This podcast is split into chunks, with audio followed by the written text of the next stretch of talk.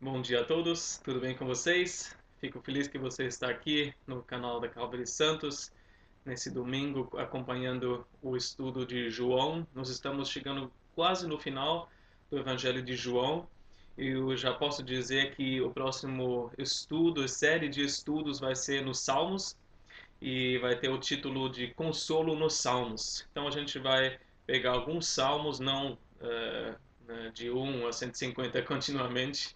Não vão ser todos, vão ser alguns. E vai ser de uma forma especial e nos próximos estudos eu vou falar para vocês como que vai ser essa forma de passar por alguns salmos que nos dão consolo, principalmente nesse, nesse tempo que nós estamos vivendo. Mas hoje, capítulo 20, segunda parte, a partir do versículo 19.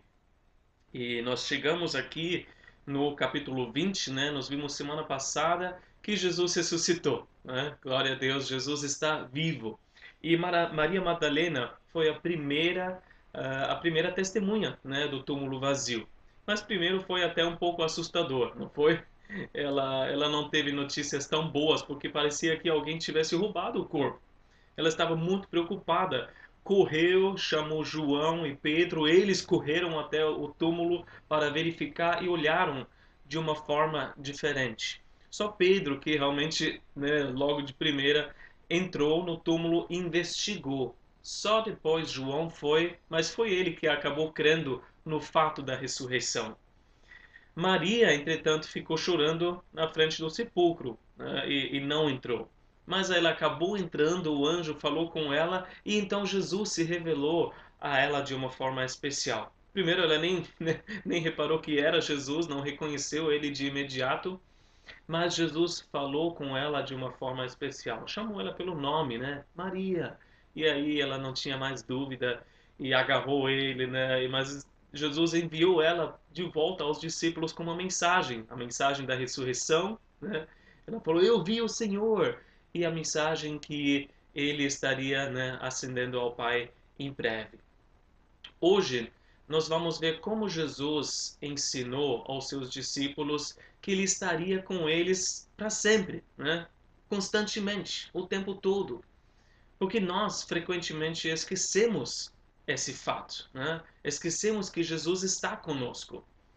A gente tem até a teoria, né? A parte teórica na nossa cabeça, está tudo certo, doutrina correta, né? Mas a gente não conta com a presença dele o tempo todo na nossa vida e de forma real.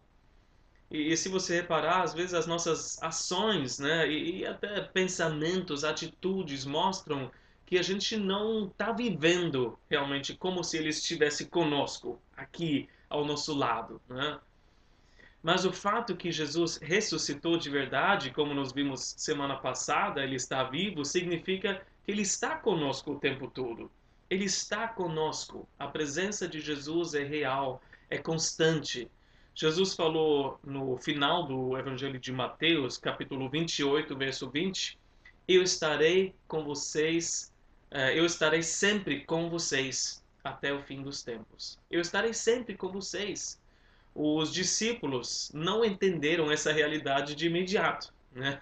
Eles ainda estavam confusos, eles precisavam de um tempo. Demorou para eles aprenderem essa lição.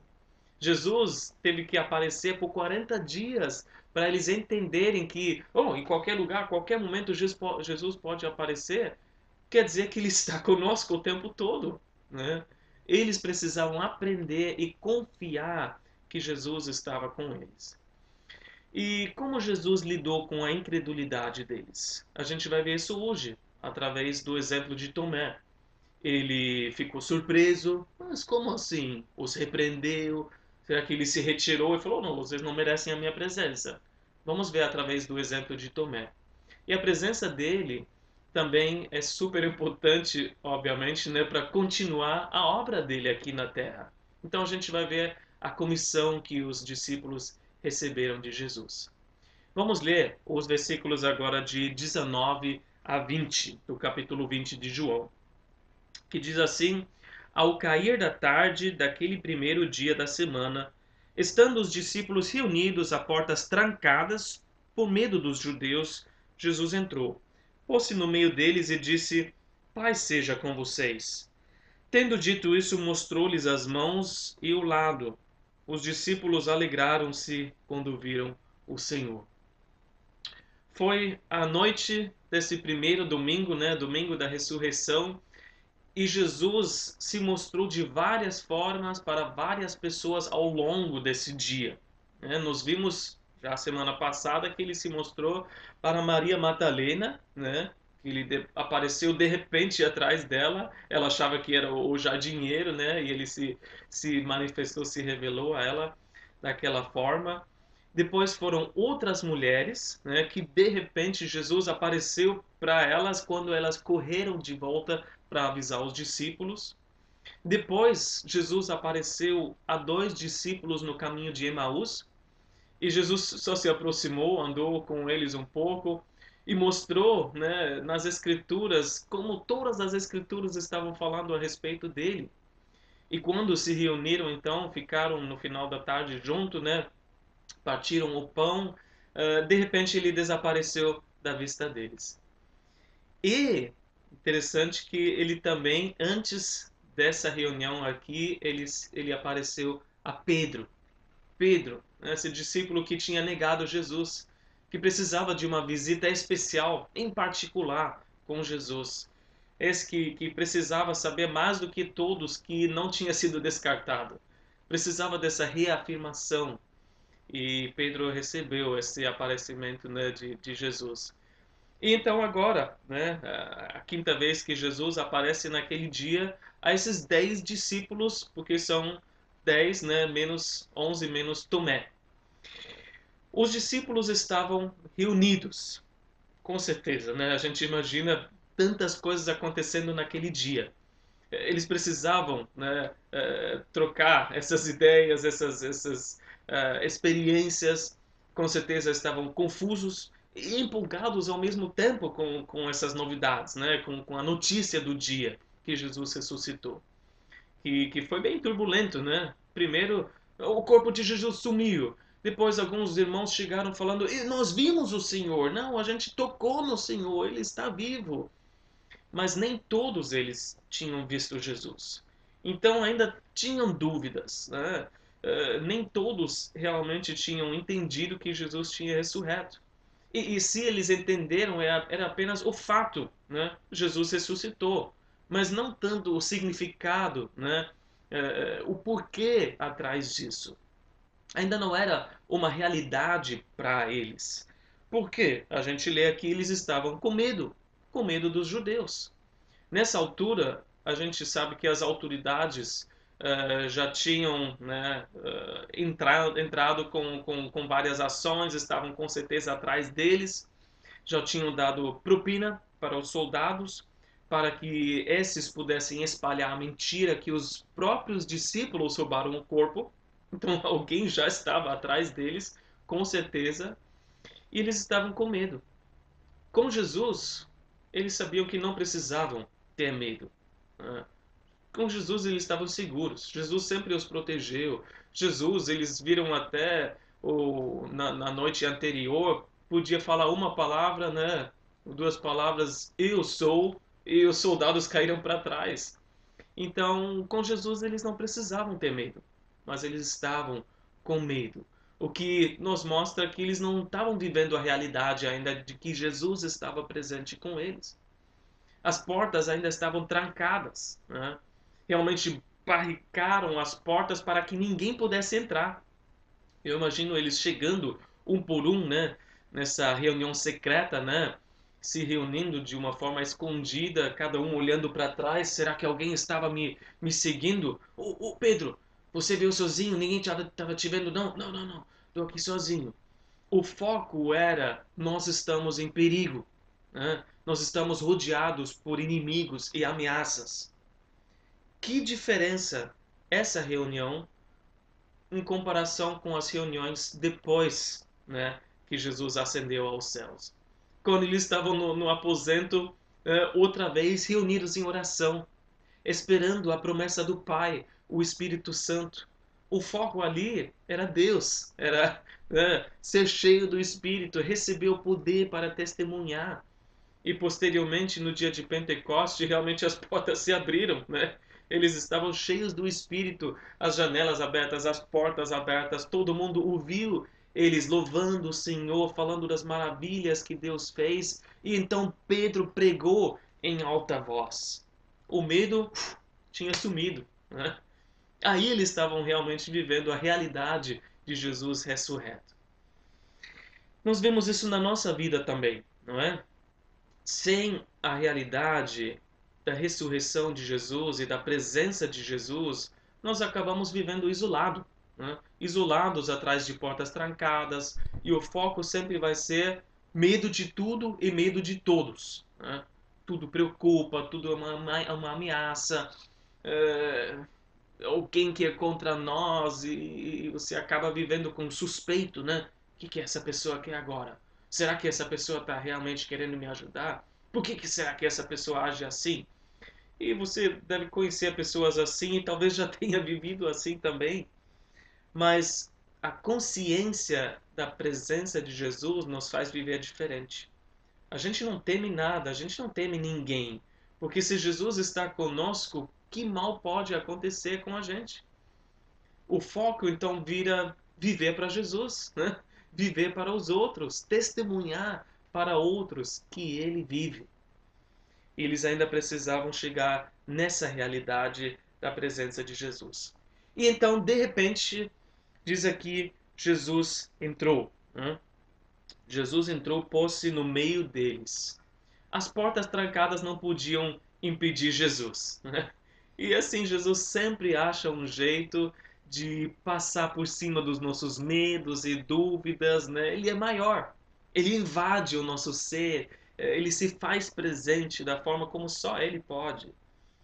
E Jesus apareceu de repente no meio deles. Não entrou na por pela porta, obviamente, né? Não entrou nesse ambiente de forma natural.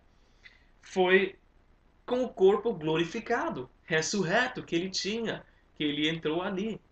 E a gente percebe que esse corpo é diferente dos, dos nossos corpos. Né? Esse corpo glorificado, pós-ressurreição, não está sujeito às limitações da, da estrutura molecular é, que os nossos corpos sofrem. Né? Esse corpo é capaz de passar por paredes, por portas, por faixas de linho, por pedras. Então, pensando até na pedra do túmulo, né? Não, não foi tirado para que Jesus pudesse sair. Não, essa pedra foi removida para que as pessoas pudessem olhar dentro do, do túmulo vazio. Jesus podia passar por tudo isso. Isso também nos dá uma dica para o nosso corpo glorificado. Que a Bíblia fala, assim como Jesus ressuscitou, nós vamos ressuscitar. E a gente imagina, mas como que vai ser, né? E a gente vai se reconhecer, porque é a, a, semelhança do nosso corpo, né? Eles reconheceram Jesus. A gente ainda não sabe como vai ser exatamente, porque como Paulo fala em 1 Coríntios 15, os versículos 43, 44, que é semeado em desonra, e ressuscita em glória esse corpo. É semeado em fraqueza e ressuscita em poder. É semeado um corpo natural e ressuscita um corpo espiritual. Não preso a essa matéria, né? a, a essas limitações que nós vivemos.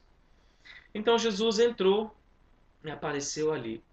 Mas uma outra ideia que nós podemos ter, que não seria contra o que as escrituras nos dizem, eu prefiro até pensar assim, é que Jesus já esteve lá o tempo todo. Né?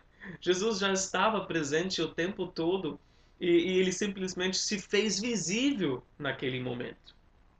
Mateus 18, 20, Jesus disse: Pois onde se reunirem dois ou três em meu nome, ali eu estou no meio deles.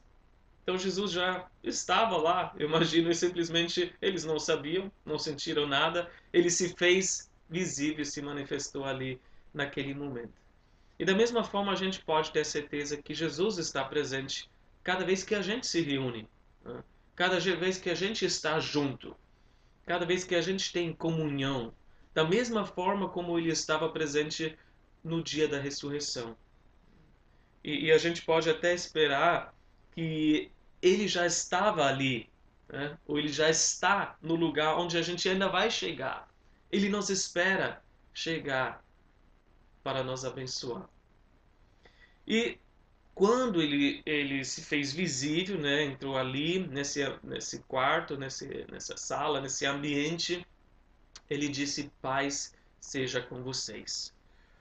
Os discípulos ficaram em primeiro lugar com medo. Né? Lucas nos fala dessas emoções que, que, que eles sentiram e até óbvio, né, é, é fácil entender porque se você vê alguém de repente na sua frente que estava morto, né, poucas horas atrás, é, é um susto, é, é, é um susto, né? O é, que, que é isso? Um fantasma? O que, que é isso? Uma, uma alucinação? O que, que, que, que aconteceu? Que... E aí Jesus, Lucas nos diz, até pediu um, um pedaço de peixe né, para comer, para mostrar, eu não sou um fantasma, gente, né? Eu sou eu, Jesus. E ele mostrou as mãos e o lado, mostrou as suas marcas para confirmar que era o mesmo corpo que tinha sido crucificado. Esse era o mesmo corpo que passou pelo sofrimento que agora ressuscitou. Não era um fantasma, não era é, apenas alguma coisa, uma visão que eles estavam tendo, era Jesus de verdade. E Jesus mostrou no seu corpo as marcas do sofrimento. Isso é incrível pensar que Jesus tem as marcas do seu sofrimento no seu corpo. É incrível pensar que Jesus, Deus eterno, se humilhou, veio em corpo humano, morreu em corpo humano, ressuscitou em corpo humano e hoje vive no corpo glorificado porque ele aceitou né, essa missão. Ele aceitou vir e se tornar homem. Ele adicionou a sua natureza divina à natureza humana. E quando João olha no livro de Apocalipse e vê Jesus como cordeiro, ele fala no capítulo 5, verso 6 do livro de Apocalipse: Então eu vi um cordeiro que parecia ter estado morto. Ele viu que esse cordeiro tinha sido esmagado, que esse cordeiro tinha as marcas né, do, do, do sofrimento, da crucificação. E agora no céu, Jesus tem essas marcas nas suas mãos. Ele entra dizendo paz. Parece medo né, que eles tinham. Fantasma, o que está acontecendo? Paz é uma, uma saudação né, que até hoje em dia naquela região do mundo é comum. Mas da boca de Jesus é, é muito mais do que só dizer oi, tudo bem, beleza. Paz é, no original é um, é um, estado de tranquilidade, é, é ter um, uma paz interior, um, um coração tranquilo. Em outras palavras, Jesus apareceu ali, eles de repente pularam para trás e ele falou: Fiquem tranquilos, sou eu, Jesus, eu estou vivo, sou eu, está tudo bem. E Jesus trouxe o que? A paz para essas pessoas incrédulas né? e cheias de dúvidas. Ele não veio repreendendo. Por que vocês não creram nas minhas palavras logo que eu falei? Cada vez eu, eu profetizei que, eu, que ia fazer isso, que isso ia acontecer. Não, ele falou: fiquem tranquilos, está tudo bem. E essa é a bênção de Jesus ressurreto para nós. A paz de Deus em todas as circunstâncias. Saber que Ele está conosco, saber que a gente pode descansar na obra completa na cruz, saber que Ele se mostra forte em nosso favor, saber que Ele está presente na nossa vida até o fim dos tempos. A paz seja com vocês. E agora ele vai falar isso novamente, mas num contexto um pouco diferente. Vamos ler os versículos de 21 a 23, que diz assim: Novamente Jesus disse: Pai seja com vocês, assim como o Pai me enviou, eu os envio.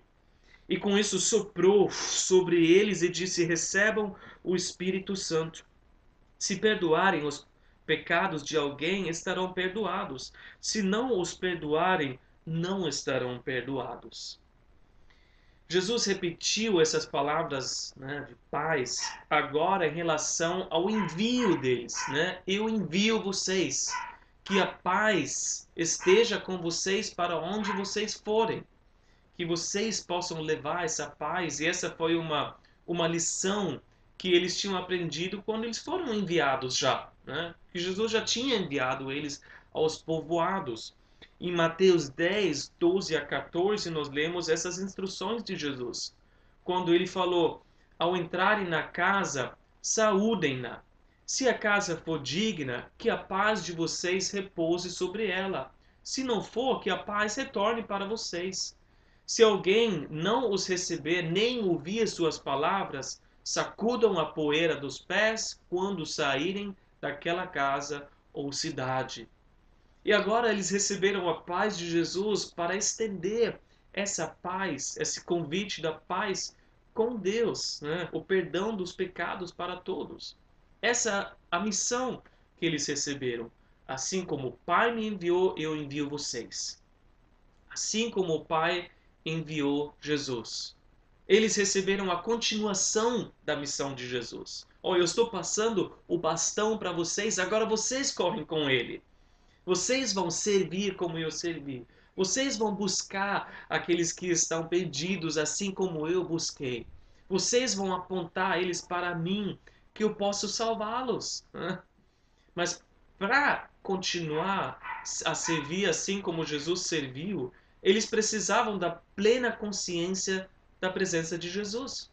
Assim como Jesus tinha plena consciência que o Pai estava com ele o tempo todo falando com o Pai o tempo todo, o Pai estava presente o tempo todo e, Jesus sabia disso.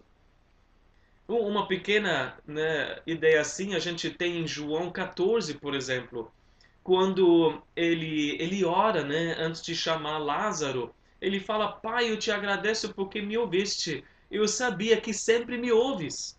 Ele fala: Eu só falo isso para que os outros possam ouvir agora. Eu sei que você está aqui, Pai eles iam precisar da consciência da presença de Jesus. E eles também iam precisar do Espírito Santo, né? Da mesma forma da consciência da presença do Pai, eles precisavam do Espírito Santo, assim como Jesus precisou do Espírito e fez todo o ministério dele através do Espírito Santo. Lucas 4:14, por exemplo, nos fala, aliás, Lucas, o evangelho de Lucas inteiro tem um foco especial no Espírito Santo. E diz assim que Jesus voltou para a Galileia no poder do Espírito e por toda aquela região se espalhou a sua fama. Foi no poder do Espírito que ele fez tudo. E até então, o Espírito só estava com os discípulos. Né? Lembra dos, dos, três relacionamentos com o Espírito? Com ele, né? ele conosco, ele dentro de nós e ele sobre nós. Até então ele só estava com eles. Né? Ah, João 14, 17 diz: Vocês o conhecem, Jesus falou, vocês conhecem o Espírito, pois ele vive com vocês e estará em vocês. E esse é o momento em que ele sopra sobre eles, que eles receberam o Espírito dentro deles. Né? uh, espírito no, no, original, pneuma, né? quer dizer vento ou sopro. Então ele, ele soprou, ele deu o sopro, ele deu o espírito né? para eles. Assim como Deus soprou sobre Adão no começo, na criação, ele se tornou um ser vivente. Né? Assim Jesus agora soprou sobre os discípulos, eles se tornaram seres espirituais. Eles nasceram de novo naquele momento. Né? Eles foram selados como propriedade de Jesus. Agora em diante eles podiam viver no Espírito, andar no Espírito, ser guiados pelo Espírito e realmente continuar a missão de Jesus. Mais tarde, a gente sabe disso, né? No dia de Pentecoste, então o Espírito veio sobre eles e eles receberam esse poder do alto para serem testemunhas. Eles foram enviados assim como Jesus foi enviado para pegar, pregar as boas novas. É possível ser perdoado. É possível ser perdoado através da fé em Jesus e todos precisam saber disso. Então, esses discípulos receberam a autoridade e não tinha apenas é, dez ali. Né? Lucas fala que tinha outros. E a gente pode se incluir nesses outros discípulos. Não somos apóstolos, mas somos discípulos de Jesus e nós recebemos a mesma comissão. Nós recebemos a mesma autoridade para pronunciar o perdão sobre aqueles que creriam. Então você pode chegar em alguém e falar: Você é perdoado se você crê. Eu tenho certeza disso. Jesus te perdoou. Se você ora com alguém de repente para entregar a sua vida para Jesus, você tem que falar para essa pessoa: Jesus te perdoou agora. Você está perdoado. É óbvio que a gente não, não pode dar ou reter o perdão. Jesus, só Jesus pode fazer isso. Mas a gente pode pronunciar e falar né, e reafirmar essa verdade sobre as pessoas. E o contrário também é a verdade, obviamente. Se a pessoa não crê, ou finge que crê, mas a vida mostra que não tem fruto nenhum, não tem mudança nenhuma, você pode também falar com a autoridade que Jesus deu: você ainda não está perdoado. Você precisa se arrepender. Você precisa crer em Jesus para ser perdoado. Porque só em Jesus a gente tem alívio né, dessa consciência pesada, da culpa que está sobre as pessoas. Aliás, psicólogos dizem que uma boa parte das pessoas doentes nos hospitais em geral estão ali porque tem um problema no interior, né? não, não conseguem lidar com a culpa, não conseguem lidar com, com, com essas coisas que não foram perdoadas no passado. Isso está consumindo eles e eles ficam até doentes. Jesus é a solução. E a gente precisa pregar as boas novas. Como o Salmo 32, versículo 1 diz: Como é feliz aquele que tem suas transgressões perdoadas e seus pecados apagados. Como é feliz! Mais do que abençoado, mais do que feliz, aquele que sabe que foi perdoado de verdade. Então eles receberam essa comissão e Tomé ficou sabendo dessa reunião. Versículo 40, 24 e 25. Tomé, chamado Dídimo, um dos doze, não estava com os discípulos quando Jesus apareceu. Os outros discípulos lhe disseram: Vimos o Senhor. Mas ele lhes disse: Se eu não vir as marcas dos pregos nas suas mãos, não colocar o meu dedo onde estavam os pregos e não puser a minha mão no seu lado, não crerei. Assim era Tomé, né? 880, né? Ele era, pelo menos assim, né? Não fingia crer. Não, não crerei. Bom, Tomé não estava naquela primeira reunião né, no dia da ressurreição com os outros. É, existem até muitos sermões né, acerca de não perder o culto.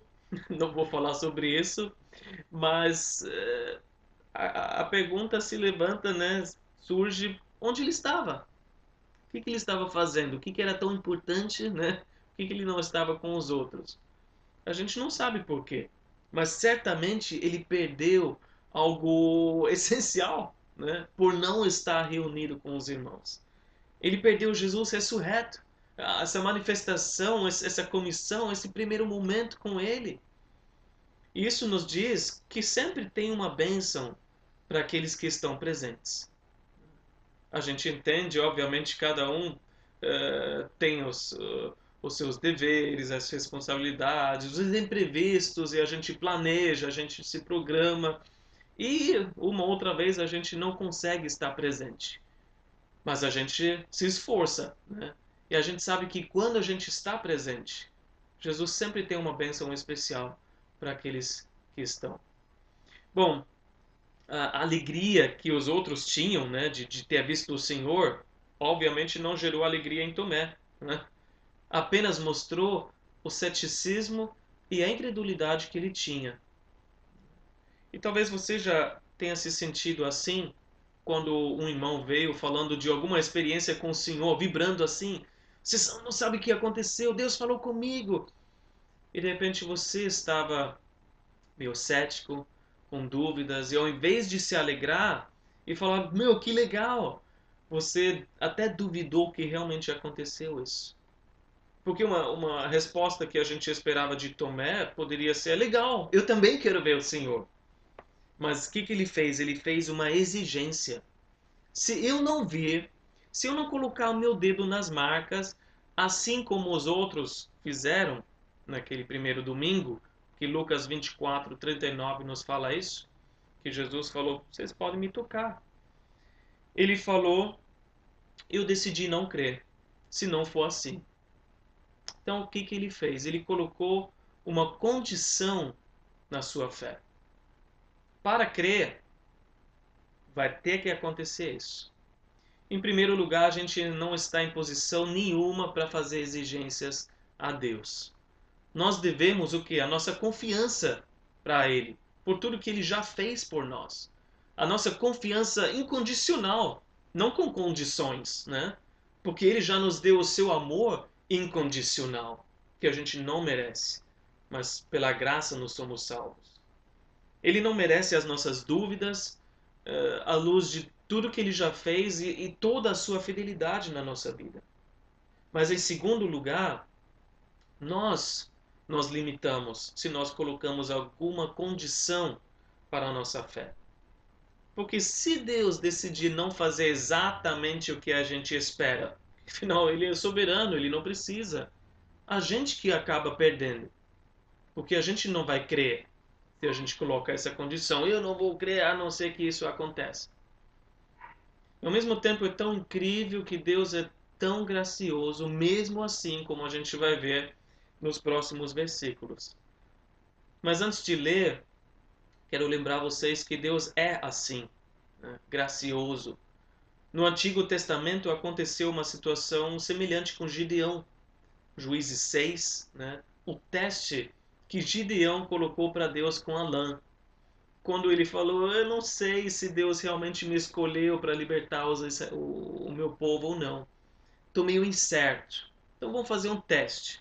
Vou colocar uh, esse orvalho ali, né? E, e, desculpa, a lã aqui, e que se Deus permitir que esse orvalho uh, molhasse uh, apenas né, a, a lã, então eu creio. E no outro dia ele falou, mas é, depois só, só molhe o chão e não a lã. E Deus fez também.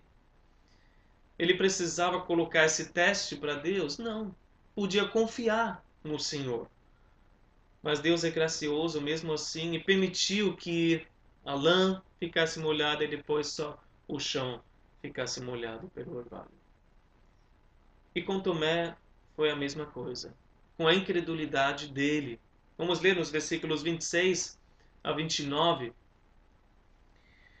Uma semana mais tarde, os seus discípulos estavam outra vez ali e Tomé com eles.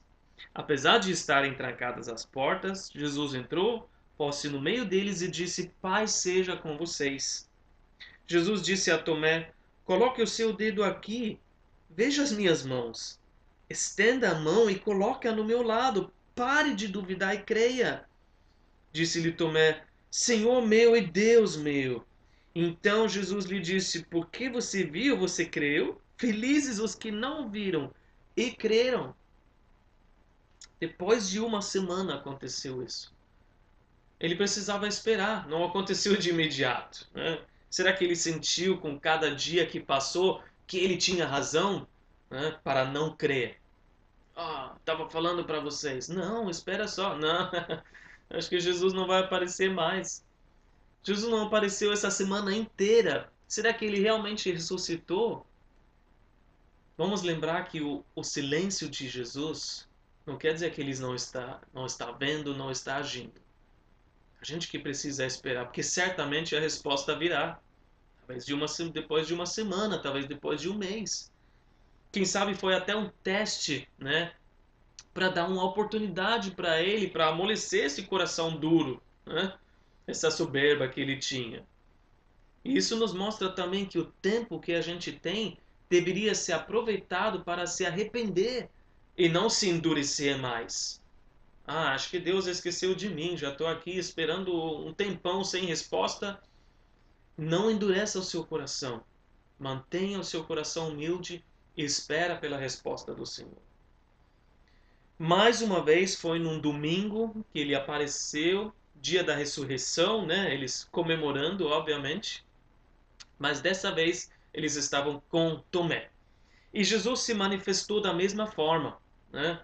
Portas trancadas, Jesus entrou, falou as mesmas palavras: Pai seja com vocês. E só isso. Nenhuma repreensão para Tomé. E Tomé, né? Por que você não creu quando os outros falaram? Não tinha evidência suficiente? Mas depois dessas palavras de paz, Jesus chamou Tomé pelo nome.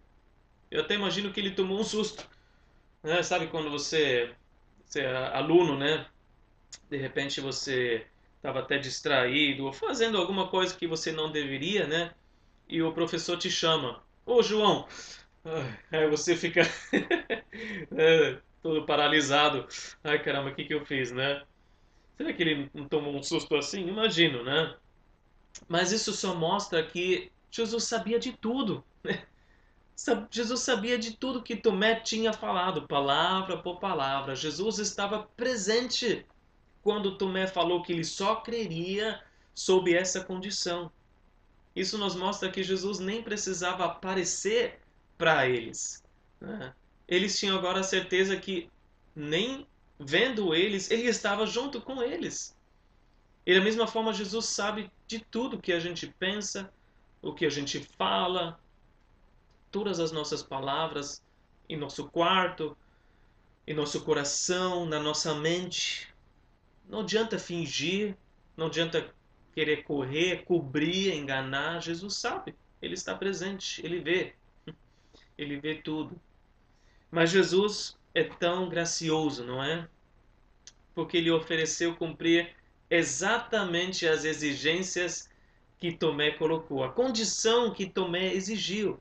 Ele não precisava fazer isso, ele não precisava responder aquela exigência. Mas Jesus queria que ele cresce. Né? E em sua graça, ele sempre dá um passo a mais, um passo extra na nossa direção. A gente precisa se aproximar dele, mas ou oh, como ele chega né, até nós e nos convida também a crer a crer na base das, das evidências irrefutáveis que já tinham sido dados.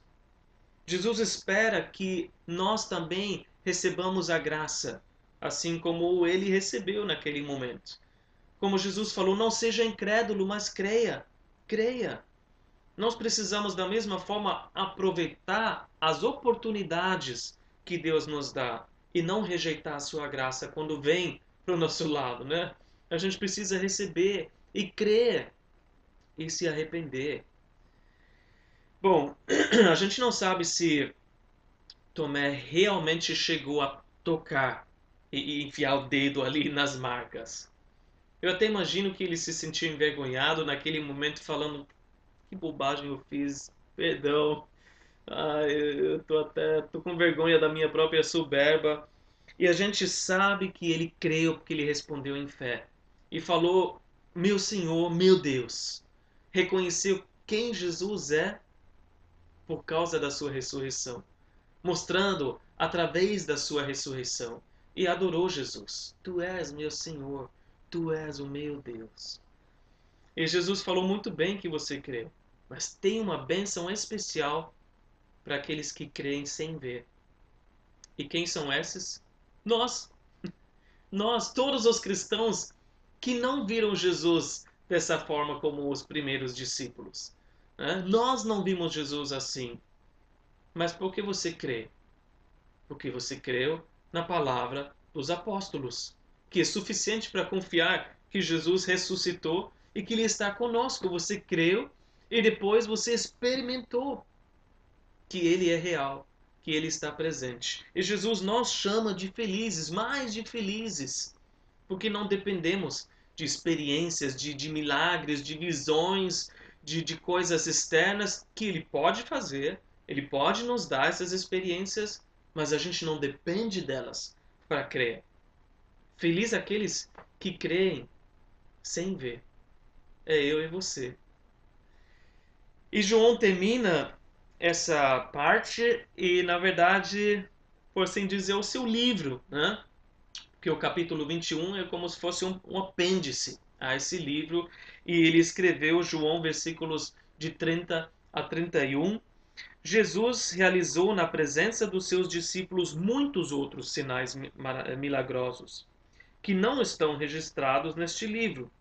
Mas estes foram escritos para que vocês creiam que Jesus é o Cristo, o Filho de Deus, e crendo tenham vida em seu nome. João, a testemunha ocular, fala: Eu vi, eu estava lá, eu escolhi todos esses milagres com muito cuidado, inspirado pelo Espírito Santo. Eu fiz essa compilação para vocês, para que vocês, leitores, pudessem crer. Crer que Jesus é quem ele disse ser, o Messias, o Salvador, o Filho de Deus, o próprio Deus. E quem crê na vida, na morte, na ressurreição desse Jesus recebe a vida eterna assim como Deus prometeu. Recebe a vida de verdade tem um relacionamento com esse Jesus que está vivo. É transformado segundo a imagem desse Jesus que está vivo. E você e eu podemos viver a cada dia andando com o Senhor, sabendo que Ele está presente. Né? Aqui, está aqui, está com você, está em todo lugar, está presente na sua vida, ao seu lado, e dentro de você, habitando em você. Ele estará com você até o fim dos tempos, para toda a eternidade. Amém? Vamos orar. Senhor Jesus, obrigado pela tua ressurreição.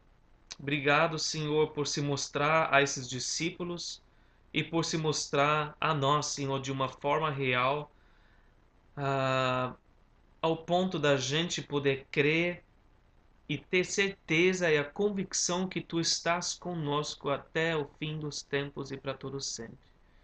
Que a gente possa, Senhor, andar e viver a cada dia com essa consciência, com a presença do Senhor.